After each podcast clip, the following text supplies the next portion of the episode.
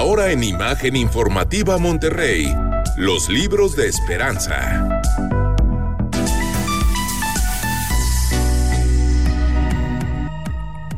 8 con 33. Fíjese que la semana pasada, hace unos días, eh, lo veíamos a través de muchos portales.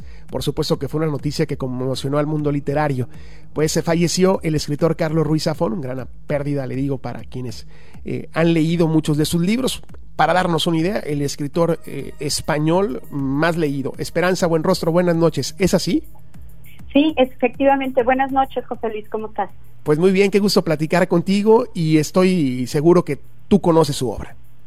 Sí, fíjate que la he leído y creo que es bueno que lo mencionas porque me parece que es un buen momento para dedicar este espacio y hablar de él, porque definitivamente, nos guste o no, porque hay personas a las que podrá gustarles lo que él escribió, es un escritor que ha hecho que millones de personas se enamoren de los libros, de la literatura.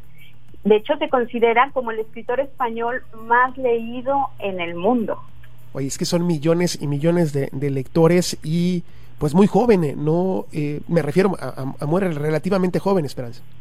Sí, caramba, murió de 55 años de, de cáncer. Imagínate. Y deja una iglesia literaria importantísima, ¿no?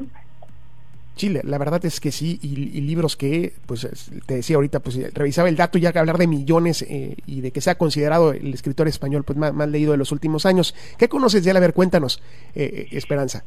Fíjate que tuve el gusto de conocerlo incluso a él en el 2016 en la Feria del Libro de Guadalajara, que yo siempre voy a esa feria. Y ahí lo conocí. ¿Te cuento mi anécdota? A ver, venga. Fíjate, hay, en la Feria del Libro de Guadalajara hay unos días que se dedican a profesionales, ellos los llaman así, que en, ese, en esos días y en ese horario no puede entrar el público, solamente entran medios de comunicación, periodistas y bueno, y las personas que tienen que ver con la industria editorial.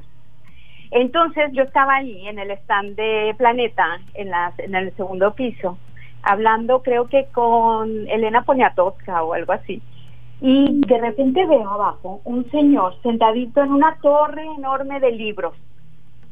Soy un poco cegatona de lejos, pero digo, no puede ser. ¿A poco es? Yo pensé, don Carlos Rizafón. Y sí, efectivamente, entonces yo quería correr a saludarlo, pero pues no podía dejar a Elena con, la, con la plática así, ¿no? de repente. Entonces, finalmente terminamos de hablar, ya estábamos casi al final de nuestra conversación, una especie de entrevista, bajé corriendo justo a saludarlo, seguía solo y me le digo, mucho gusto, ¿cómo estás? Yo estoy emocionada, yo me emociono. Y entonces me dice, llevo media hora sentado y eres la primera que se me acerca. Estoy empezando a dudar que soy tan famoso y tan conocido. Entonces le digo, no traigo su libro, ¿puedo ir a comprar uno rápido? Pues estábamos en el stand de Planeta. Y me dice, por supuesto, ve y te lo firmo.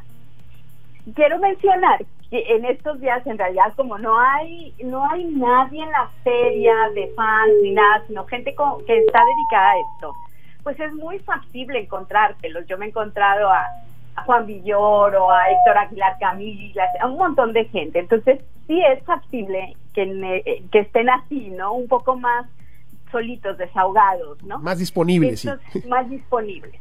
Y ya iba yo a comprar el libro y en eso llegó su editora, tenían una entrevista de televisión y se lo llevó. Finalmente tuve que formarme ya en el día en que entra todo mundo y me creo que me eché una línea de tres horas para que me lograra firmar el libro. ¿Cómo ves? No, pero finalmente tuviste la firma, ¿no? Y que hoy esa parte de tener eh, eh, el libro firmado, pues es, es, un tesoro, me queda claro y bueno, divertido. Digo, lástima que no traigas el libro en ese momento en que te lo, te lo encontraste. Sí, sí, de, de verdad. Pero bueno, finalmente me salí con la mía y tengo su libro, su último libro, de hecho, ¿no?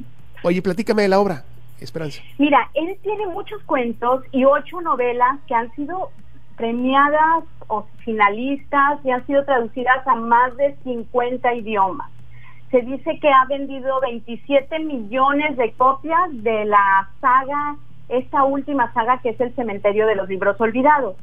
Anteriormente tenía una saga que se llama la trilogía de, de la niebla, que era dirigida a un público más juvenil. también vendió muchísimos millones y creo que su gran éxito, no lo creo, estoy segura que el gran éxito que tuvo él es cuando saca el primer libro de su tetralogía, porque el cementerio de los libros olvidados son cuatro libros, y el primero es La sombra del viento. Y a partir de ahí bueno. Eh, empieza Esperanza. O sea, a partir de este libro empieza eh, eh, otro, otro boom en su carrera. Completamente pero eh, en algunas entrevistas, incluso en la Feria del Libro, cuando hizo su presentación, él mismo cuenta a veces la anécdota de, obviamente tenía ciertas expectativas, ya era un escritor famoso con, con muchos libros vendidos de su saga anterior juvenil, esperaba algo, pero creo que incluso para él fue una sorpresa impresionante. Y es que es una propuesta literaria interesante la que hace, ¿no? A ver, platícanos un poquito Fíjate que me gustaría citar un poco lo que él mismo dice de su obra. Él crea una especie de híbrido de todos los géneros, en el que apareciera, por ejemplo, la tragedia, la novela policial, la sátira, comedia de costumbres, intrigas, novela gótica y una novela de amor. Y precisamente él ha resaltado mucho que combina todos estos géneros, aunque cada una de sus novelas, como él lo menciona, es como una, una ventana, una puerta de entrada. Tú no tienes que leerlos en orden para poder, este, en realidad, seguir el hilo. Sin embargo, para mí siempre me gusta leerlos como un poco en orden, ¿no? Pero su propuesta está preparada para que puedas leerlo. La sombra del viento, por ejemplo, que es la primera, este, esta eh, predomina toda la intriga y se va se va dando como los hilos que va a ir descubriendo al, va a ir descubriendo a lo largo de todos los demás libros. Se presentan a los personajes y es muy lindo porque es, esta saga completa es un homenaje a todo el mundo literario habla, por ejemplo, de las novelas, de los escritores, de los, de los guionistas, entonces es como un gran homenaje a la, a la literatura. Sus personajes viven y mueren por los libros. Es como una gran reflexión sobre el arte de contar historias. Todo gira alrededor de esto. Oye, ahí me, me, gusta porque, eh, y te lo tengo que preguntar, ¿el, ¿el libro se ha llevado alguna adaptación?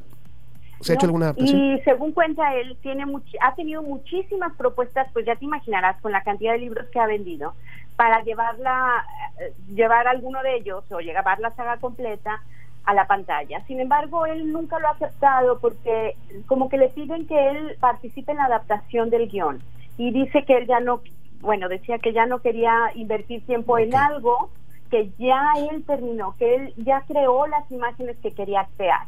Sin embargo, nunca estuvo completamente cerrado a que alguien lo hiciera sin tener que intervenir él.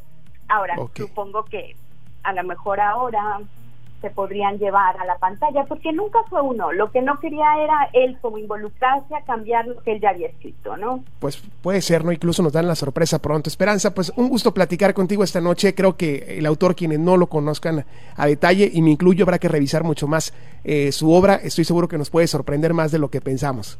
Así es, José Luis, te va a gustar. Empieza con la sombra del viento. Eso, buena recomendación. Gracias, Esperanza. Bonita noche. Igualmente, nos vemos la próxima semana. Eso, nos escuchamos el próximo martes. Hay más, que es aquí con nosotros.